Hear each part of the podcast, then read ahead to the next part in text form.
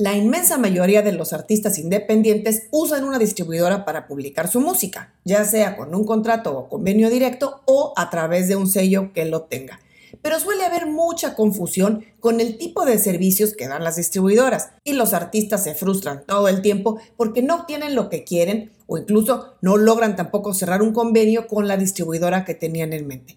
Digamos que para muchos artistas el mundo de las distribuidoras es algo así como un universo misterioso en el que no saben bien cómo moverse. Y hay que entender que no todas las distribuidoras son iguales o hacen lo mismo, ni tampoco todas están abiertas a trabajar con cualquier artista. En este programa te voy a explicar qué tipo de distribuidoras hay para que estés bien informado a la hora de tomar una decisión. Estás en mi disquera. Soy Ana Luisa Patiño. Esto es Mi Disquera.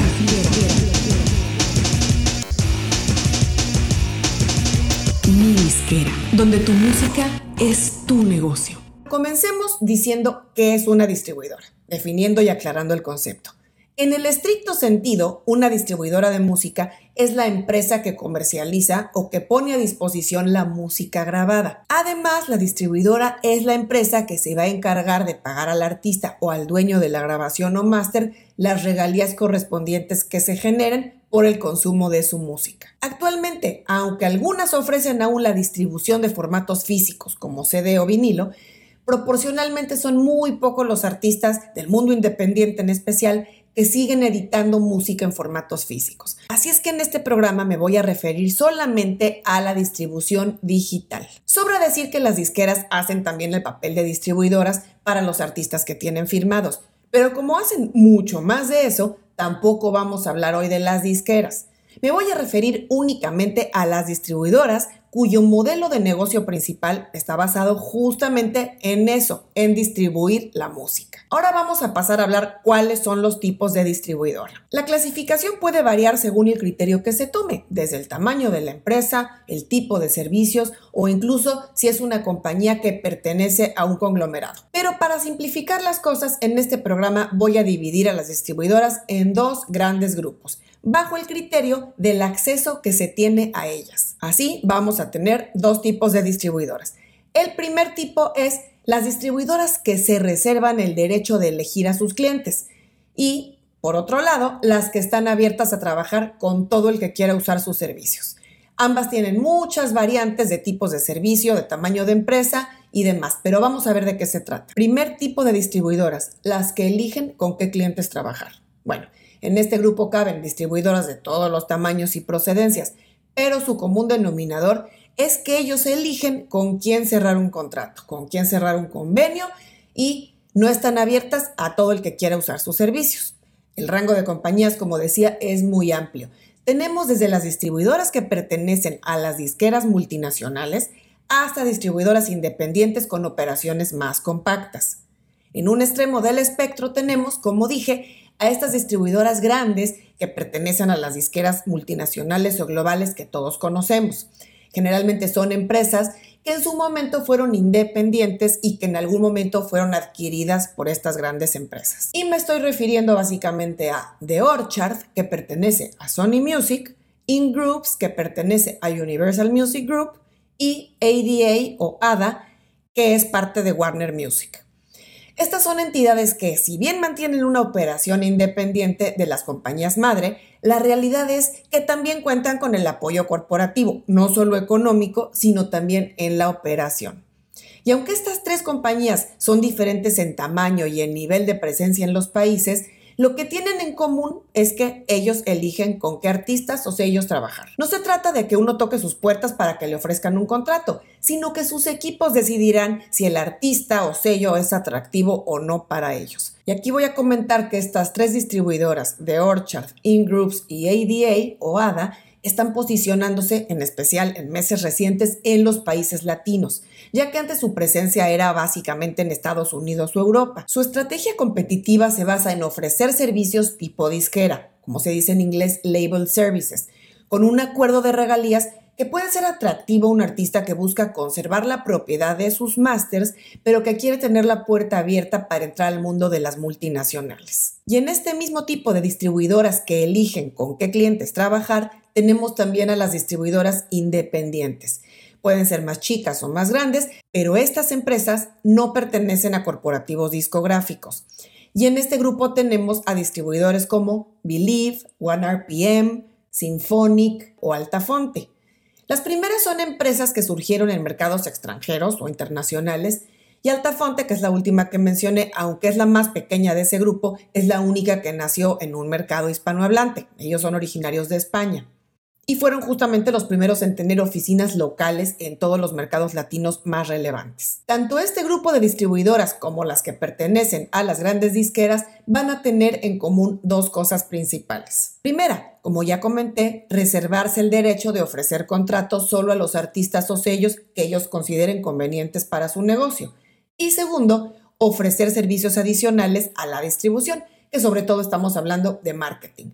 Y además, podemos decir que tanto las distribuidoras que son parte de un grupo discográfico como las independientes van a basar su estrategia competitiva pues no solo en los servicios adicionales que ofrecen tipo disquera, sino en que son capaces de dar anticipos de regalías a los artistas con tal de que firmen con ellos. Digamos que se ha generado algo así como era la competencia que había antes en las disqueras para llevarse un artista o grupo que estaba muy cotizado, pues que le ofrecían más dinero por aquí, más dinero por allá, Solo que en este caso con las distribuidoras, el artista siempre va a retener la propiedad de sus másters en el contrato. Y los demás servicios ofrecidos nunca van a llegar a la cobertura y extensión que se puede ofrecer en un contrato 360 o más tradicional de una disquera. En cuanto al modo de pago, la manera en la que operan es dando un porcentaje preacordado en el contrato al artista o sello que les licencia la distribución de la música, que va a oscilar generalmente entre el 85 y el 70% de regalías para el dueño de la música, esto claro dependiendo del tipo de servicios agregados que ofrezcan. A mayor servicios que ofrezcan, obviamente van a pagar una regalía menor. A veces incluso también tienen acuerdos en los que comparten gastos de marketing. Cada acuerdo va a ser hecho a la medida del artista o sello, dependiendo su trayectoria, su potencial comercial, y cantidad de catálogo que traigan bajo el brazo. Y ahora vamos a hablar del segundo tipo de distribuidoras, que como comentaba antes son las que sí están abiertas a trabajar con todo el que quiera. Estas distribuidoras son conocidas también como distribuidoras autoservicio o agregadores. Y así como el primer grupo, las hay de todos los tamaños y con distintos niveles de representación internacional. Entre las más conocidas para los artistas hispanohablantes podemos mencionar a CD Baby, a TuneCore, DistroKid, Vito, Amuse, OneRPM en su plan más bajo o Creanauta, que es la plataforma autoservicio de alta fonte, que también es la única empresa latina de estas que mencioné antes. En el caso de estas empresas, uno no tiene que firmar contrato, sino simplemente aceptar los términos y condiciones que establecen en su sitio web y entregar tu música para que se distribuya. Cabe mencionar que uno es absolutamente responsable de hacer todo desde la programación de la música hasta el marketing y todo lo que hay en el camino.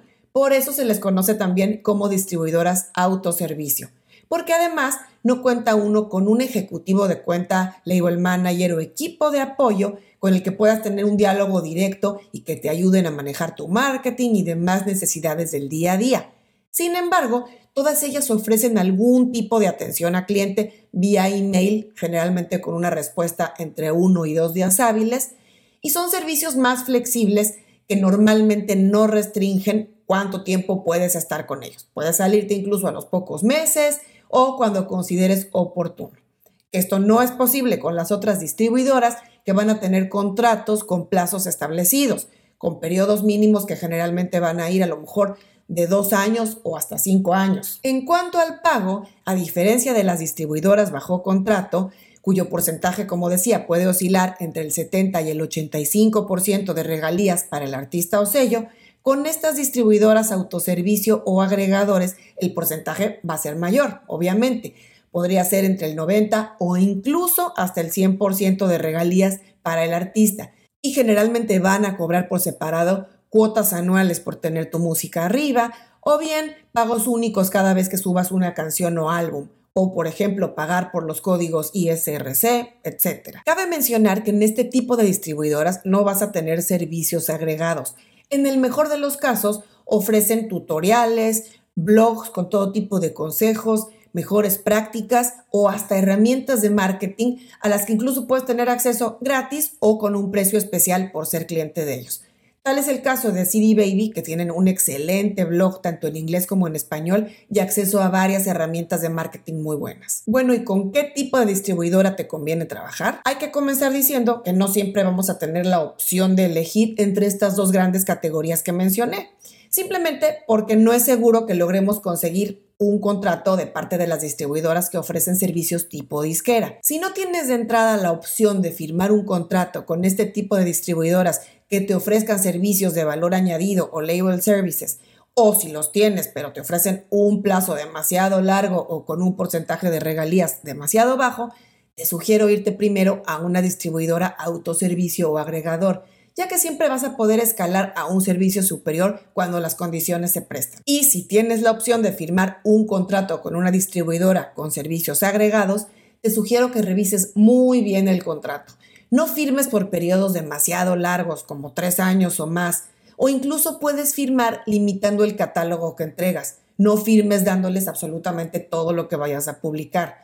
Puedes, por ejemplo, limitar a ciertos lanzamientos y puedes dar la opción que ciertas colaboraciones u otro tipo de música la puedas tener en otro lado. Los contratos pueden tener además adendas y siempre podrás ir sumando catálogo o ampliar la cobertura de la música según se necesite, pero no a la inversa nunca vas a poder disminuir la cobertura de un contrato. Pide que te expliquen bien todo lo que no entiendas de un contrato. Revisa si ellos van a cobrar por ti otro tipo de regalías, como por ejemplo los derechos conexos o ejecución pública.